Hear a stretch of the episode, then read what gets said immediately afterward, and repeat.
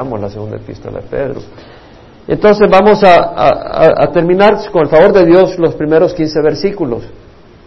Pero es bueno empezar el primer versículo porque todo lo que estamos estudiando ahora tiene una unidad. Y acá escribe Simón Pedro, siervo y apóstol de Jesucristo. Simón, oyente, aquel que pone atención, es lo que quiere decir Simón. Pedro, piedra. Somos edificados viniendo a Él como una piedra escogida, rechazada por los hombres, pero preciosa y escogida por Dios. Nosotros como piedras vivas estamos siendo edificados en, un, en una casa espiritual para un sacerdocio santo. Somos como piedras y eso es lo que era Pedro. El Señor mismo le puso ese nombre a Simón. Simón, Pedro, siervo y apóstol de Jesucristo, a los que han recibido la misma fe preciosa que la nuestra mediante la justicia de nuestro Señor, de nuestro Dios y Salvador Jesucristo gracia y paso sean multiplicados en el conocimiento de Dios y de Jesús nuestro Señor. Es decir, la gracia y la paz la obtenemos al conocer a nuestro, a nuestro Señor, al conocer a Dios. Vamos a saber de que Él es un Dios de gracia, no es un Dios que busca destruirnos, ya lo hubiera hecho hace tiempos porque hay pecado en nosotros, pero Él nos quiere perdonar, nos quiere limpiar y nos quiere transformar. Y entonces eso nos trae paz. Eh, su divino poder nos ha dado todo, nos ha concedido todo, ya es hecho, es un hecho, nos ha concedido todo lo que concierne a la vida y a la piedad, todo lo que necesitamos, alimento, ropa, cualquier cosa en este mundo, está disponible en Dios, ya Dios lo ha concedido, solo tenemos que ir a traerlo, por supuesto, de acuerdo a su voluntad, aquello que Él sabe que nos conviene y a la piedad, o sea, para poder vivir las vidas agradables a Dios. Piedad quiere decir una dedicación a lo que agrada a Dios, a lo que es aprobado por Dios. Mediante el verdadero conocimiento de aquel que nos llamó por su gloria y excelencia, al conocer al Señor, tenemos acceso. Entendemos de que tenemos ese poder, o sea, ese, ese, don, ese obsequio del Señor. Es por gracia, para satisfacer lo que necesitamos física, material y espiritualmente. Por esa razón, ahora, dice, bueno, nos ha concedido, por su gloria y excelencia, su misericordia, su gracia, sus preciosas y maravillosas promesas, a fin de que por ella llegáis a ser partícipes de la naturaleza divina, habiendo escapado de la corrupción que hay en el mundo por causa de la concupiscencia, es decir, debido a la naturaleza pecadora, hay corrupción en el mundo, debido a los deseos carnales que luchan contra el espíritu. Hay corrupción y nosotros podemos escapar de esa corrupción mediante las promesas del Señor. Es decir, las promesas son el aliciente que nos hace dejar lo que la carne quiere abrazar. Amén. Es decir, hay una naturaleza pecadora, todos nosotros la tenemos. Yo quisiera no tener esa naturaleza pecadora, la tengo. Y sorprendentemente, después de tantos años de caminar con el Señor, la tengo. Yo quisiera no tener esa naturaleza pecadora, pero Dios nos da el camino de escape. ¿Y cuál es el camino de escape? Las promesas del Señor. Las promesas de Dios. Y ahora yo puedo escoger ignorar las promesas de Dios y me caigo. O yo puedo escoger abrazar las promesas de Dios. Se requiere sabiduría para escoger bien. Y el temor a Jehová es el principio de la sabiduría. Los necios rechazan la sabiduría y la instrucción. Yo no quiero ser necio. Si algo quiero ser es ser sabio. Entonces tenemos eso. Ahora, nos dice, por esta razón, y aquí vamos a entrarle, por esta razón, por, por, la razón de la concupiscencia, Dios nos ha dado esas promesas para escapar de esa fuerza que nos trata de hundir. Por esta razón, obrando con toda diligencia, o sea, la palabra obrar en el griego es añadir, traer a la par de esto, obrando con toda diligencia, con esfuerzo, con esmero, con un verdadero interés, esforzándote con toda diligencia, añadir a vuestra fe virtud y a la virtud conocimiento, al conocimiento dominio propio, al dominio propio perseverancia, a la perseverancia afecto fraternal y al afecto fraternal amor. Y aquí vamos a meditar Ah, dice, hablando con toda diligencia, añadid a vuestra fe virtud. Hablamos de que tenemos una medida de fe, pero hay que añadirle virtud. La palabra virtud es excelencia. ¿Cómo le vamos a añadir excelencia a nuestra fe? ¿Qué, qué tenemos que hacer? Ya lo leímos que Pablo En su carta a la iglesia en Filipo le dijo, por lo demás, hermanos, todo lo que es verdadero, todo lo digno, todo lo justo, todo lo puro, todo lo amable, todo lo honrable, si hay alguna virtud, es decir, excelencia moral, si hay alguna virtud o algo que merece elogio, en eso meditad. Y lo que habéis aprendido, recibido, oído y visto en mí, esto practicad. Y el Dios de paz estará con vosotros. Entonces vemos que el interés de Pablo, el interés de Pedro es que tengamos paz. Gracia y paz, o sea, multiplicados en el conocimiento de Dios y de nuestro Señor Jesucristo. Pedro quiere que tengamos paz. Y Pedro nos está diciendo que añadamos a nuestra fe virtud. Y Pablo nos dice que al añadir virtud, que la virtud, que es lo que nos va a producir? Paz. Es lo que nos va a provocar paz. Queremos tener paz, añadamos a nuestra fe virtud. ¿Cómo le añadimos a nuestra fe virtud? Meditando en estas cosas, dice Pablo. Meditando en lo que es digno, en lo que es justo, en lo que es puro, en lo que es honrable, en lo que es virtud, si hay alguna virtud, si hay algo digno de, de, de encomio, de alabanza, de elogio, en eso meditar. Y no basta, no basta meditar, sino que hay que practicar lo que habéis aprendido, lo que habéis recibido, oído y visto en mí, eso practicado. Entonces tenemos que recordar que Dios nos ha dado ejemplos en nuestra vida para considerarlos y para practicar ese ejemplo, lo cual nos va a dar paz. Ahora, es una de las razones por las que estudiamos las escrituras, porque al estudiar las escrituras tenemos el ejemplo también de esos siervos que podemos ver su caminar y el fruto de su caminar. Porque al estudiar las escrituras podemos estudiar la Biblia de Pablo, podemos estudiar la vida de Pedro y podemos ver cómo sus vidas fueron transformadas y aprender también de ellos. Ahora, a vuestra fe añadir virtud, a vuestra virtud conocimiento. Claro, porque ¿cómo tú sabrás lo que merece honra?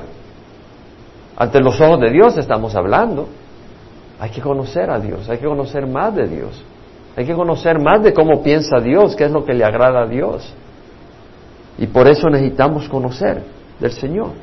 A vuestra fe virtud, a la virtud conocimiento, al conocimiento dominio propio. Y estudiamos que la palabra dominio propio, ekrateia, viene de ekrates, que quiere decir fuerte, robusto, teniendo poder sobre algo es tener poder sobre las pasiones de uno, sobre los deseos naturales de uno, poder controlarlos, poder someterlos al Espíritu. Y Pablo nos dice, si vivís conforme a la carne habréis de morir, pero si por el Espíritu ponéis a, morir las obras de la carne, viviréis. Entonces, ¿cómo vamos a añadir dominio propio? Vamos a añadir dominio propio orando,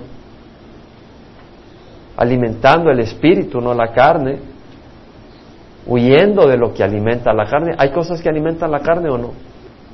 Televisión, compañías, personas, películas, amistades, ropas. Hay ropas que están diseñadas y ya llevan una, un mensaje. Todo eso. Entonces, eh, de nosotros depende entonces podemos hacer ciertas cosas para eh, añadir al conocimiento dominio propio. Y luego dice al dominio propio perseverancia. Y esta es una palabra muy clave para nosotros. Para el cristiano la perseverancia es importantísima. No, no, si no perseveras no llegas. Y, me puse a estudiar esta palabra. La New Living Translation, una de las traducciones en inglés, le dice, en vez de perseverancia, dice patient endurance. Patient, paciente, y endurance, aguante. Si pongo una palabra en español a endurance, yo le diría aguante. Una aguantar pacientemente. El Merriam-Webster Dictionary define endurance como la habilidad de soportar dificultades y adversidad especialmente la habilidad de soportar un esfuerzo o actividad prolongada estresante, tal como un corredor de maratón.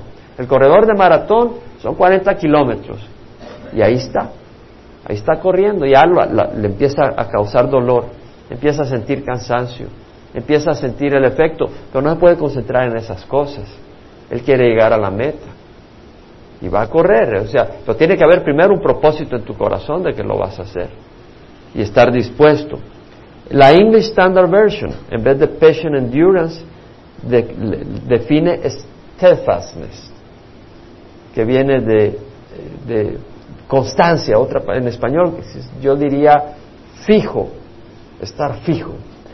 Y el Merriam-Webster lo define, steadfastness, como estar firmemente fijo en un lugar, no físicamente, sino en una posición. Aquí estamos hablando espiritual. No sujeto a cambio, no es un veleta, que hoy aquí y mañana no. Firme en su creencia, determinación y adherencia. Bueno, en el griego la palabra perseverancia es supomeno, que quiere decir permanecer, no, no retroceder ni huir, soportar valiente y calmadamente. Viene de la palabra hipo, hipoderma, quiere decir debajo de la piel. Hipo, entonces quiere decir debajo. Y meno, que quiere decir permanecer, esperar, sin moverse. Entonces la palabra perseverar o perseverancia, la palabra griega acá es supomeno, quiere decir estar bajo una presión, pero que ahí estás aguantando. Lo que está diciendo es que a, ti no te tiene que decir, te invito a comerte unas carnitas, persevera con la invitación. Ahí estás rápido. No tienes que perseverar. Es muy fácil. O si los niños eh, los llevas al mar y está bonito el clima y todo y les dices, tírate al agua y quiero que perseveres media hora ahí. No tienes que perseverar, es algo muy sencillo, lo hacen con el mayor gusto.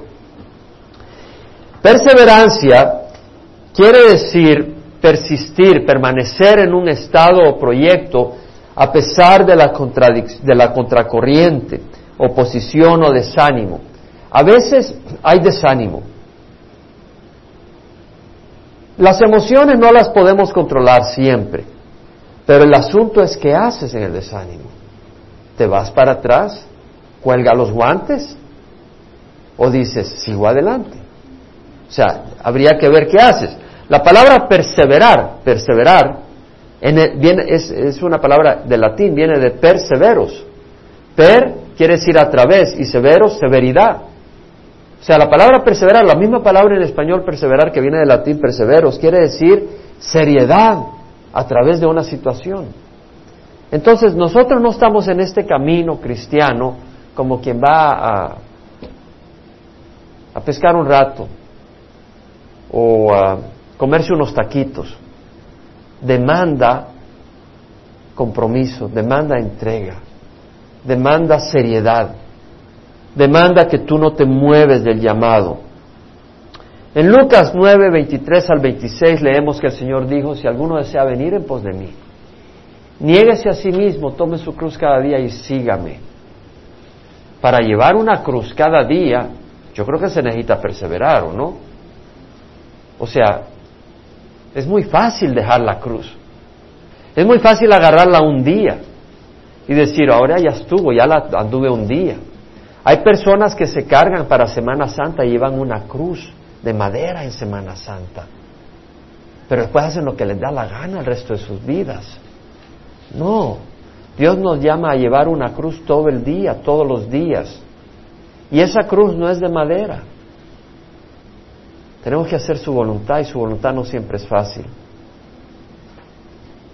Vamos contra el mundo. Si alguno desea venir en pos de mí, nieguese. El Señor no dijo, si alguno desea venir en pos de mí, nieguese a sí mismo. O, pudo haber dicho, si alguno desea venir en pos de mí, ah, haga el esfuerzo y luche contra las circunstancias que vendrán. No lo puso de esa manera. Lo puso de una manera radical. Si alguno desea venir en pos de mí, niéguese a sí mismo. Tome su cruz. No, no está hablando de una cruz que se cuelga en el cuello. Está hablando de una cruz donde te clavaban y morías ahí. Eso es lo que está hablando el Señor. Ahora, todo el mundo se podía haber ido y, y haber dicho, este está loco, a ver quién le sigue. Pero yo no le sigo. Pero obviamente Jesús es el Hijo de Dios.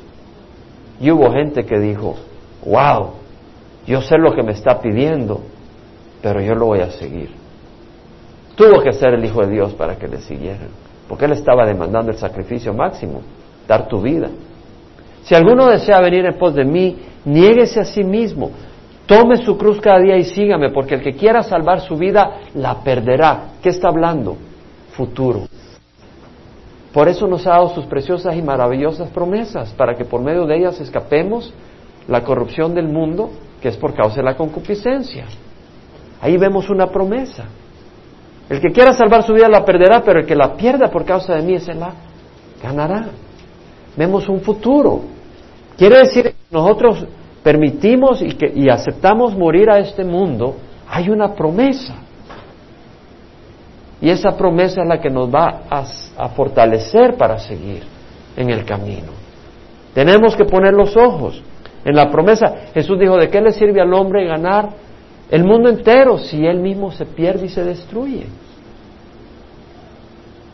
Está hablando en el futuro, es decir, tú podrás ganar el mundo entero, tener grandes riquezas, etcétera, pero al final viene una destrucción. El Señor dice, considera el futuro. Considera el futuro cuando rechazas al Señor, para que no lo rechaces. Y considera el futuro para que entiendas el beneficio de aceptar al Señor, para que lo aceptes y le sigas, aun cuando se pone difícil el caminar. Un día los discípulos oyeron a Jesús decir palabras muy difíciles. Y él dijo, les dijo, en el Evangelio de San Juan capítulo 6 tenemos la conversación que tuvo Jesús con los discípulos. Y los discípulos dijeron, nos vamos. Lo que está diciendo no, tiene sentido. Y entonces Jesús miró a los doce y le dijo, ustedes también me van a dejar. Y Pedro le dijo, Señor, solo tú tienes palabra de vida eterna, ¿a dónde iremos? ¿A quién iremos si tú tienes palabra de vida eterna? Entonces vemos de que para perseverar hay que reconocer que no tenemos a dónde ir más que Jesucristo.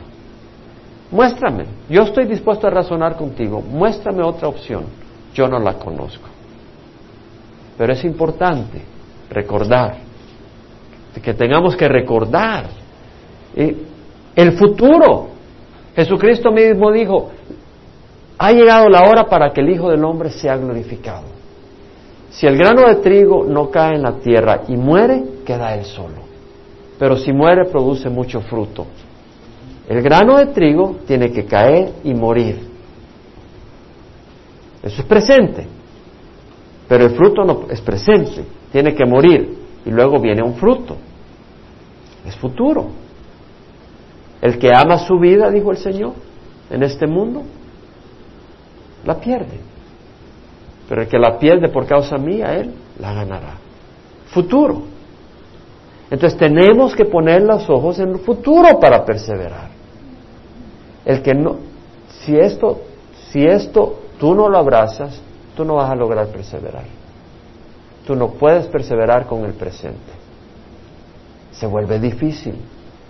Tú no puedes perseverar basado en las circunstancias. Se vuelve difícil. Y cuando tú estás con los ojos en las circunstancias, te vas a desanimar. Y te vas a ir para atrás. Si tú insistes en que las circunstancias sean lo que tú vas a permitir que dirijan tu vida. En 2 Corintios 11, acompáñame, leemos a Pablo compartiendo las luchas que tuvo. Versículo 23 dice, ¿son servidores de Cristo? Hablo como si hubiera perdido el juicio. Yo más, dice. Pablo está hablando de que él, él no era inferior a otros. En muchos más trabajos, 2 Corintios 11, 23. En muchas más cárceles. Ah, Pablo no tenía un lugarcito privilegiado donde llegaban de todas partes del mundo a besarle la mano. En muchos más trabajos, en muchas más cárceles, en azotes un sinnúmero de veces, a menudo en peligros de muerte. Cinco veces he recibido de los judíos treinta y nueve azotes. Ponte a pensar lo que sufrió Pablo.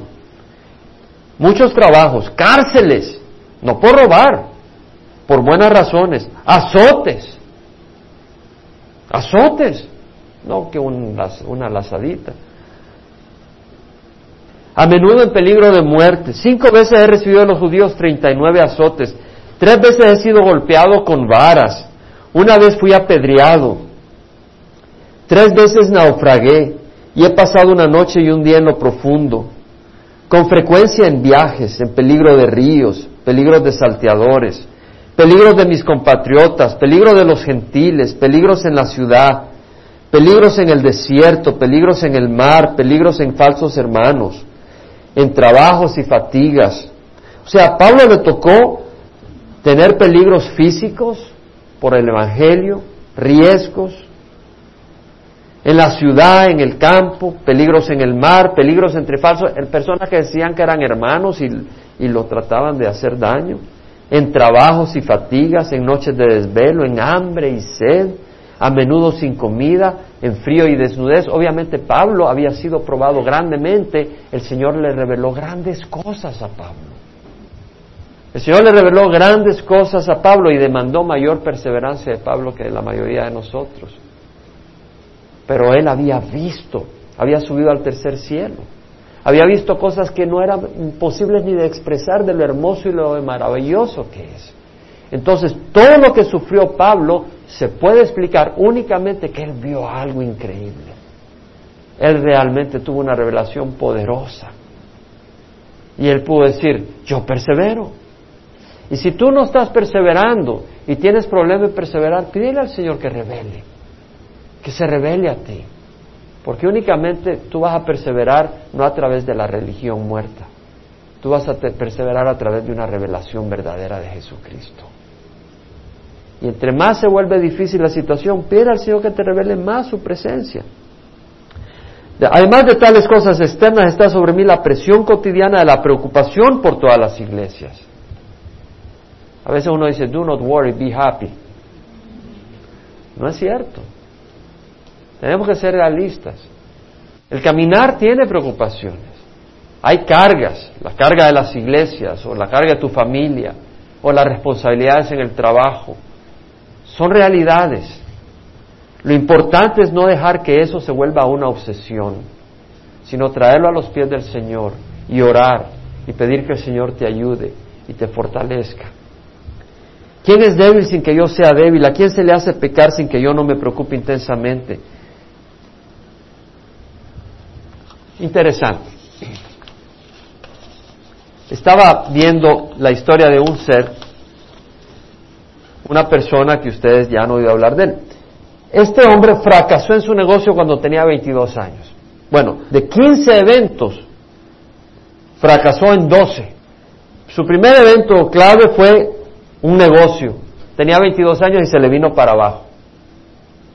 Entonces quiso ser candidato de la Asamblea Legislativa a los 23 años. Y no votaron por él, fue derrotado. Segunda. Dijo, voy a probar de nuevo mi negocio porque de algo tengo que comer. Y hizo, trabajó su nuevo negocio y fracasó. Finalmente dijo, tengo que tratar la asamblea porque tengo un corazón político. Y se metió en la asamblea y lo eligieron finalmente, tenía 25 años. Pero el siguiente año se murió el amor de su vida. Y le afectó tanto que el siguiente año le dio una depresión nerviosa, un breakdown nervioso. Después, a los dos años, quiso ser Speaker of the House. esa posición en, la Casa de Representantes. Y lo derrotaron. Dos años después trató de estar parte del cuerpo electoral. Lo derrotaron. Trató de ser candidato en el Congreso. Fue candidato en el Congreso. Lo derrotaron. Finalmente, tres años después, volvió a tratar y lo eligieron para el Congreso. Pero el a los dos años que hubo reelección, lo derrotaron. Dijo, voy a tratar el Senado, lo derrotaron. Dijo, voy a tratar de ser vicepresidente, lo derrotaron. A los 49 años dijo, voy a volver a tratar de ser en el Senado, lo derrotaron. A los, 50, a los 51 años volvió a tratar y esta vez de ser presidente y lo fue. ¿Saben su nombre? Abraham Lincoln. uno de los mejores presidentes de Estados Unidos, pero un hombre de determinación. Él sabía, él en su corazón tenía una determinación de no darse por vencido. Muchas veces hay personas que son un genio, pero no saben perseverar. Hay personas que son muy inteligentes, pero no saben perseverar. En la vida la perseverancia es clave. Y más en, las cosas del Señor. John Wesley, en, en, un diario de él que escribía, un 5 de mayo predicó, dice, en la iglesia San Ann. Y después de predicar en la mañana le dijeron, no regreses más. En la tarde se fue a la iglesia de San John, San Juan. Y después de predicar, los dice, los diáconos me dijeron, vétete y ni te acerques acá. El siguiente domingo predicó en la iglesia de San Jude. Y dice, tampoco puedo regresar ahí. El siguiente domingo, el 19 de mayo, dice, en la mañana prediqué en, ya no recuerdo qué iglesia, y los diáconos convocaron una reunión y después le dijeron, ya no puedes regresar. En la tarde dijo, prediqué en la calle y me echaron de la calle. A veces a uno lo echan a la calle, a él lo echaron de la calle. El siguiente domingo dijo, voy a predicar en un prado. Predicó en un prado y soltaron un toro y salió donde estaba la gente reunida y después lo echaron a él. Ya no puede predicar ahí. El siguiente domingo dijo, bueno, donde me queda predicar en la orilla del pueblo. Fue a predicar en la orilla del pueblo y lo echaron también. Entonces, en la tarde predicó en un pastizal, llegaron diez mil personas. John Wesley. Tenemos que perseverar. La palabra perseverar ya la expliqué. No vamos a entrar en más detalle, aunque tengo muchas más notas sobre perseverancia, pero quiero adelantar. Cuidémonos de las amistades, las influencias. Tenemos una carne pecadora y una carne infiel. ¿Quién puede decir amén? Entonces, hermanos, ¿qué amistades tienes? ¿Qué influencias te rodeas? ¿Cómo pasas tu tiempo? ¿Qué ves en la televisión? ¿A qué oyes en la radio? ¿A qué lugar visitas? La única manera de perseverar es poniendo la mirada en lo invisible, no te olvides de eso tampoco. En Colosenses, Pablo nos dice, capítulo 3, si habéis pues resucitado con Cristo, buscad las cosas de arriba donde está Cristo sentado a la diestra de Dios. Poned la mira en las cosas de arriba, no en las de la tierra, porque habéis muerto y vuestra vida está escondida con Cristo en Dios. Y cuando Cristo, nuestra vida, sea manifestado, entonces vosotros seréis manifestados con Él en gloria vez tras vez, tras vez, tras vez. El caminar del cristiano demanda perseverancia. Y la única manera que vamos a perseverar es poniendo los ojos en lo que viene. ¿Y sabes qué? Ahí se va a separar el que cree del que no cree. Porque ver lo que no viene es fe. Perdón, ver lo que no se ve, pero que viene. Esperar lo que no se ve. Ver espiritualmente. Esperar lo que no se ve es por fe, porque no lo ves. Y aquellos que no, lo, no, viven esa vida de perseverancia, es porque ellos quieren ver ahora. Y porque no ven ahora, no perseveran. Entonces no son de fe. Y el justo por su fe vivirá. Es por la fe. Entonces la perseverancia es una muestra de quienes tienen fe y de quienes están caminando por las circunstancias. Y solo nuestra salvación es por fe. Necesitamos perseverar. Y de ahí dice, y a la perseverancia piedad. Y la palabra Eusebella viene de Eusebes, que quiere decir eu, bueno, bien, aquello que le agrada a Dios. Y sebo quiere decir dedicación, entrega. Alguien está dedicado a lo, a lo que agrada a Dios. ¿Cómo vamos a añadir piedad? ¿Cómo vamos a añadir a la perseverancia piedad? Hay que conocer qué es lo que le agrada a Dios. Por eso ya leímos que hay que añadir a la virtud conocimiento. Entonces tenemos que conocer qué le agrada a Dios y entonces luego hacer ese esfuerzo. A Dios le agrada que nos reunamos. Entonces nos reunimos. A Dios le desagrada que veamos ciertos programas de televisión porque sabe que nos hace daño. entonces lo dejamos de hacer. Y a la piedad fraternidad, la palabra es Filadelfia, que quiere decir afecto fraternal. Y al afecto fraternal, amor. Porque una cosa es el afecto fraternal y otra cosa es el amor, el amor agape. El amor agape demanda sangre. No necesariamente literalmente, pero demanda tu vida. Eso es el amor. El amor demanda tu vida. Que tú no vives para ti, vives para otros. ¿Cierto? Entonces, aunque tú no sangras, estás dando tu vida. Ese es el amor. El Señor nos lo mostró en la cruz. Ahora, pues estas al estar en vosotros, dice Pedro, no dice virtudes, ahí le pusieron virtudes, pero no, no estoy de acuerdo que sea virtud. Solo dice estas cualidades, características, como le quieras llamar, y virtud es una de ellas, excelencia, pues estas al estar en vosotros y al abundar, no os dejarán ociosos ni estériles en el verdadero conocimiento de nuestro Señor Jesucristo. Bueno, el amor es un fruto del Espíritu, entonces ¿cómo es que tenemos que trabajar para ello? Tenemos que trabajar de la misma manera que tú puedes poner una semilla en la tierra y va a producir fruto, pero tienes que regarlo y tienes que fertilizarlo. De la misma manera nosotros nos abrimos a todas aquellas cosas que nos ayudan en estas áreas. Entonces, al estar en vosotros y al abundar, no os dejarán ociosos ni estériles. Ociosos quiere decir perezoso, holgazán. En el verdadero conocimiento de nuestro Señor Jesucristo. Quiere decir de que estéril quiere decir sin fruto. Entonces tú puedes oír la palabra del Señor y estar sin fruto, estar estéril y no conocer realmente al, al Señor. Pero en la medida que oímos estas cosas podemos hacer un esfuerzo y decir, voy a escuchar este estudio bíblico, voy a quitar estas cosas, voy a tratar de usar una, voy a tratar de vivir, voy a tratar de vestirme en una manera, no voy a tratar, me voy a vestir de una manera que honra a Dios. Está en tus manos hacerlo. Y el poder de Dios. Porque hay áreas de la vida donde, eh, por ejemplo, Amor, no siempre tenemos el poder para amar. Para amar como Cristo nos enseña no tenemos el poder. Viene del Espíritu Santo, pero requiere que queramos hacerlo. Y requiere que le digamos al Señor, ayúdame. Y pedirle al Señor. Entonces, requiere trabajo de tu parte. Pero no se puede sin el poder del Espíritu. Pero con el poder del Espíritu, si tú no participas, el Señor no lo va a hacer.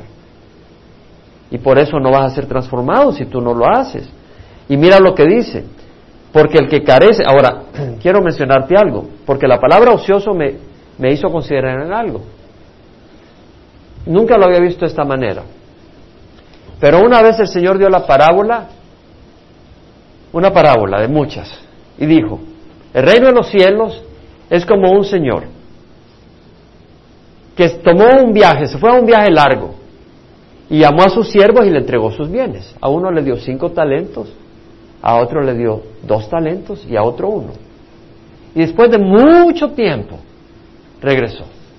Y el que tenía cinco talentos le dijo, Señor, me diste cinco talentos y aquí produje cinco más. Bien, siervo bueno, fiel, sobre lo poco fuiste fiel, sobre lo mucho te pondré, entra en el gozo de tu Señor. El que había dado dos talentos, Señor, me diste dos talentos, aquí están dos más. Bien, siervo bueno, fiel. Sobre lo poco fuiste fiel, sobre lo mucho te pondré, entra en el gozo de tu Señor. Y el que había recibido un talento dijo, Señor, yo sé que tú eres un Señor duro, que ciegas donde no has sembrado, recoges donde no has esparcido. Yo tuve miedo, escondí el talento que me diste y aquí lo tengo. Digo, siervo malo y perezoso. Tú sabes que yo, ciego, donde no sembré. Y recojo donde no esparcí. Siquiera lo hubieras puesto en el banco para que hubiera producido interés.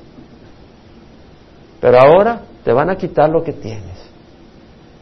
Y a este siervo inútil lo van a echar en las tinieblas, donde es el crujir y el llanto y el crujir de dientes. Porque al que tiene más se le dará. Y al que no tiene aún lo que tiene se le quitará. Pone esta parábola en aplicación a lo que acabamos de estudiar. Porque la has puesto en otras aplicaciones. Pero hoy te invito a que la apliques tú y yo a lo que acabamos de estudiar. ¿Cuál es el talento que Dios nos dio? Fe. Pero ahora podemos multiplicarlo. A la fe, virtud. A la virtud añadir conocimiento. Al conocimiento le vamos a añadir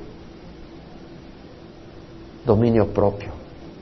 Al dominio propio le vamos a añadir perseverancia.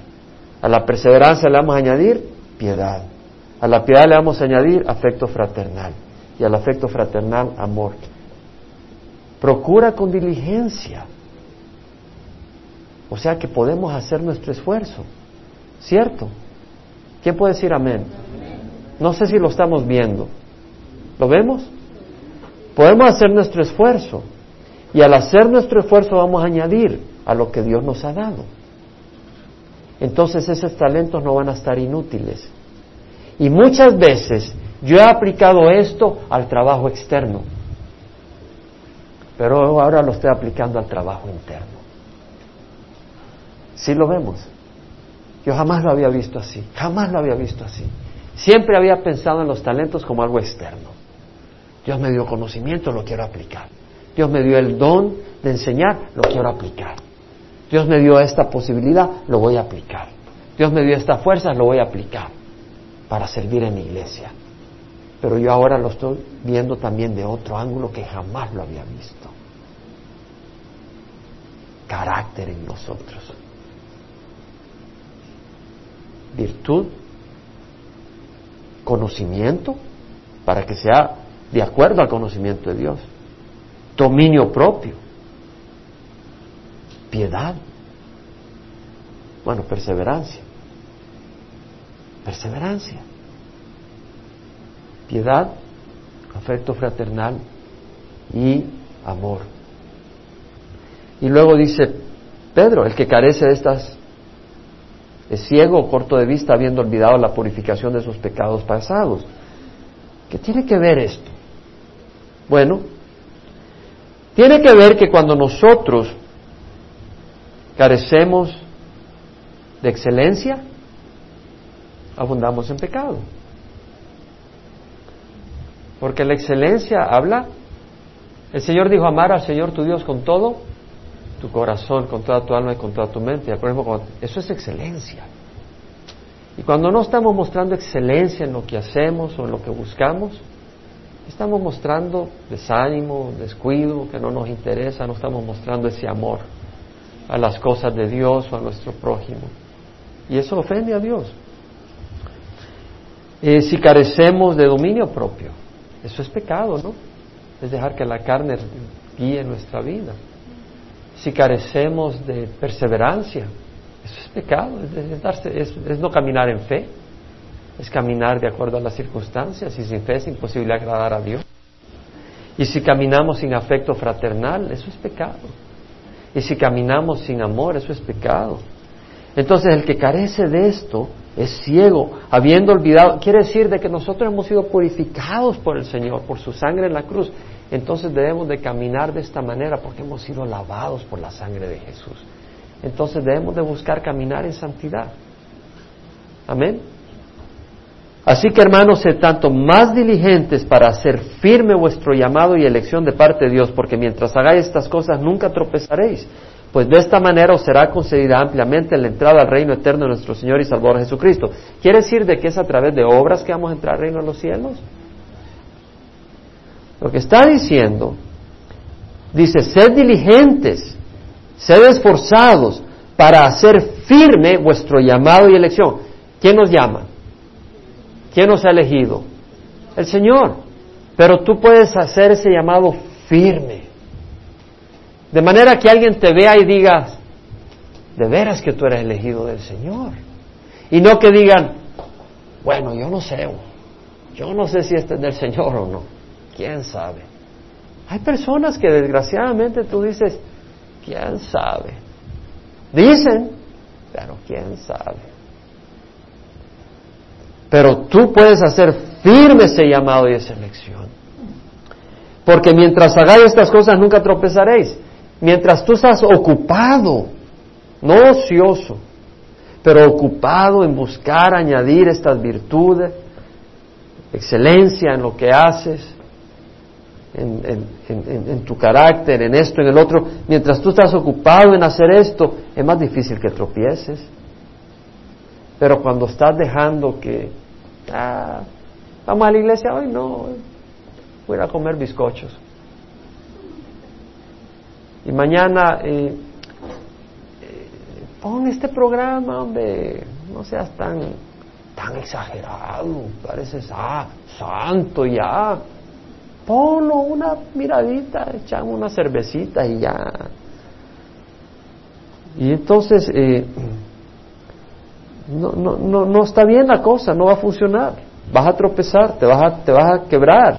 Y, ten cuidado, porque la palabra estéril es una palabra de mucha, de mucha advertencia del Señor, porque el Señor nos habla que cuando una rama no produce fruto, la quita y una, y una rama seca se tira al fuego.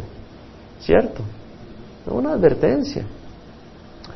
Entonces dice el Señor, por tanto, siempre estaré listo para recordaros estas cosas, aunque vosotros ya las sabéis y habéis sido confirmados en la verdad que está presente en vosotros.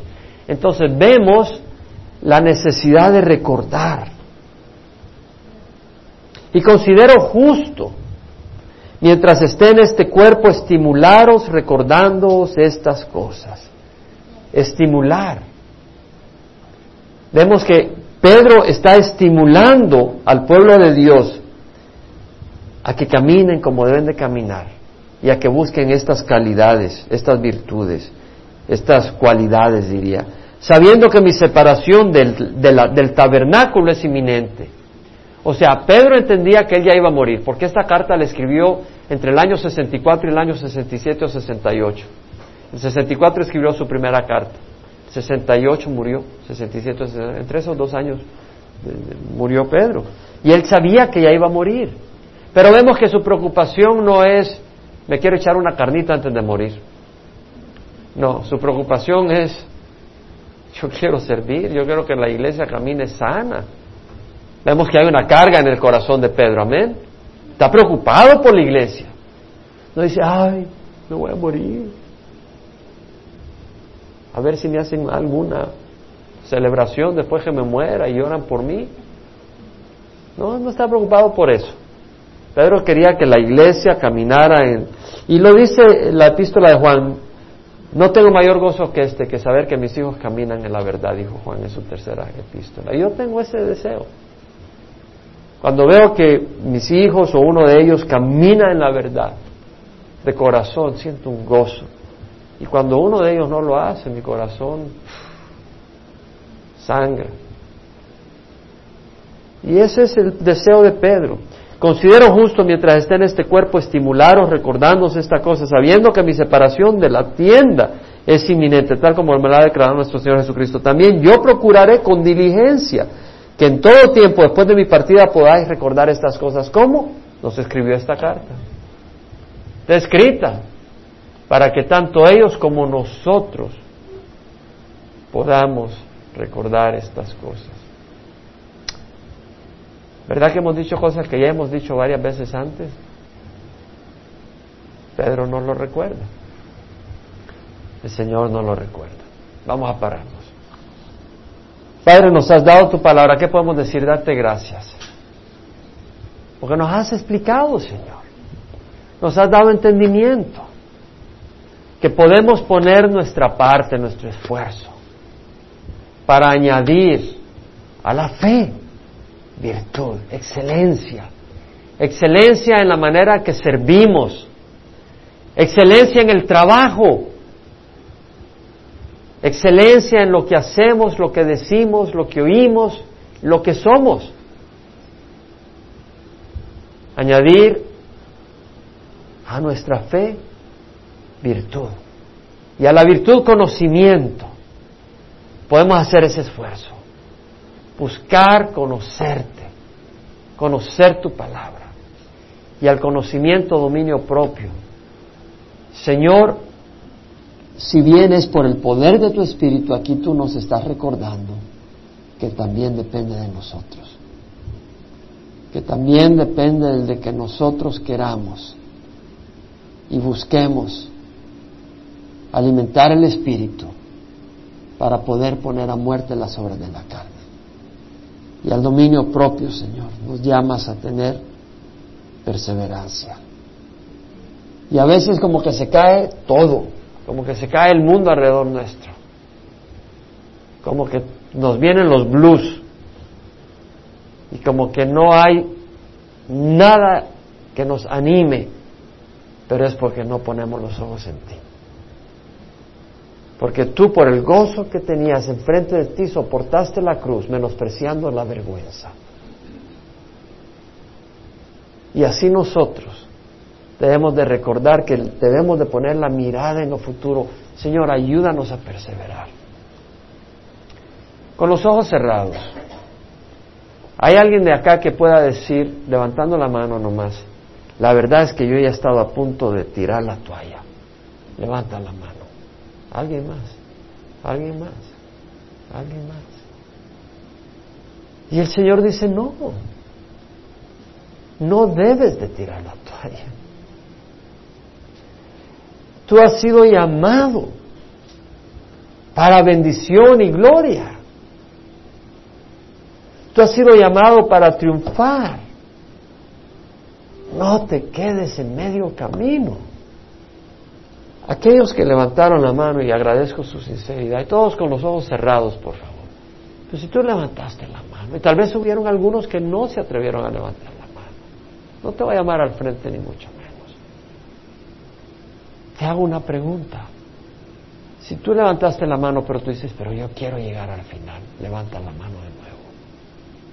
Entonces, si quieres llegar al final, tienes que poner los ojos en la meta. Tienes que caminar en el Espíritu. Si no te viene sarcasmo, cinicismo, empiezas a caminar en pecado, en desobediencia, en rebeldía, en amargura. ¿Y de dónde viene eso? ¿De quién crees que viene eso? Considera a Jesucristo. Cuando te sientes tentado a tirar la toalla, considera a Jesucristo. Y cuando te sientas tentado a tirar la toalla, olvídate de ti y dale la mano a un hermano, porque ahí serás bendecido y bendecida. Cuando te sientes que ya no puedes más, olvídate de ti y Dios te va a dar fuerzas para ayudar a tu hermano. Y dicho sea de paso, tú vas a recibir fuerza. Y necesitamos hacer eso. El camino del cristiano no es fácil, no es nada fácil. ¿Sabes por qué yo sigo caminando con el Señor? Porque no puedo pensar en otra opción. Porque a veces se pone difícil. Y sabes que también necesitamos animarnos unos a otros. El amor de hermanos, el afecto fraternal, el cariño, una palabra apropiada, es tan importante. A veces en el corazón solo hay críticas, quejas contra alguien, crítica de esto, crítica de lo otro. ¿Sabes? Con eso no vas a ayudar a tus hermanos. Pon tu corazón al Señor y dile, Señor, quita este espíritu de criticismo y ponme un espíritu de amor y de bondad y de compasión. Padre, yo te ruego que derrames tu Santo Espíritu y que nos ayudes a poner los ojos, Padre, en ti. Y Señor, si hay aquí alguien cansado, cansado del camino, como dice la canción, que se tome el tiempo y diga, Señor, me voy a tomar un día solo para estar contigo. Me voy a tomar un día, me voy a ir al mar o me voy a ir a la montaña. Quiero estar solo contigo, hablar contigo y orar a tus pies. Descargar mi desesperación. A veces es necesario. Tómate un día, tómate dos días. Vete con tu esposo. Deja que alguien cuide a tus hijos. Tómate dos, tres días. Y busca del Señor. Yo a veces hago eso. Me tomo un día. Busco dos días, menos de lo que quisiera, menos de lo que necesito. Yo necesito tomarme más días, porque paso bastante ocupado. Yo tengo la necesidad personal de tomarme más días, donde estoy yo con el Señor, me olvido de todo y puedo llorar a los pies del Señor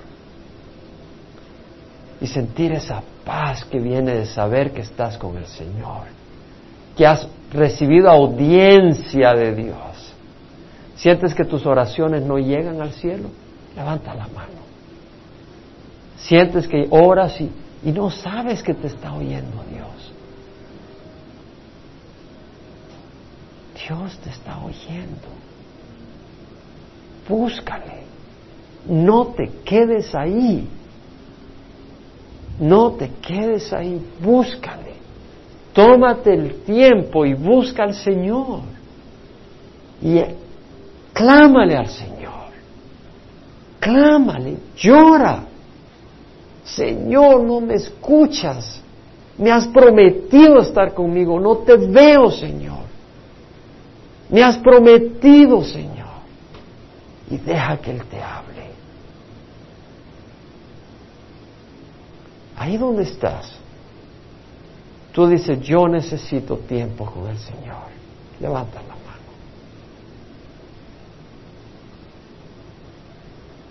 Bájala. ¿Qué vas a hacer? ¿Te vas a ir sin hacer nada al respecto? ¿Por qué no vas a planear algo? ¿Por qué no planeas algo? Después de este estudio, habla con tu cónyuge y dile, ¿sabes qué? Yo necesito tiempo con mi Señor.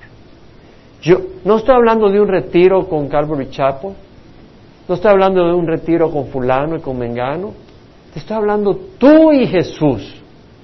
Te vas a algún lugar con tu esposo o con tu esposa y se toma el tiempo de poder echarte una comidita, pero tener el tiempo de poder clamarle a Dios. Buscar esa hora, buscar ese día. Yo no te estoy hablando de los labios para afuera, yo he llorado en el suelo a mi Señor. Yo te hablo de experiencia, yo sé lo que es estar tirado en el suelo, postrado en el suelo, llorándole a mi Jesús, entrando en negocios con mi Señor y también sé lo que es sentir su paz después de esa lucha, después de esa tormenta. Sé lo que es eso. No te estoy hablando porque lo leí. Te estoy hablando de mi experiencia. Sé que a veces el caminar se vuelve duro. A veces el caminar se vuelve imposible. Pero con Dios todo es posible. Pero hay que abonar, hay que regar, hay que añadir perseverancia. ¿Cómo? Vete a ese lugar de solicitud, de solitud. Vete a ese lugar de tranquilidad. Vete a ese lugar donde te puedas echar unos chilaquiles tranquilo, que alguien te los cocina en un restaurante y, puedes descansar y, y puedes decir, Señor, me siento acabado, me siento cansado, Señor. ¿Qué está pasando? Clama al Señor.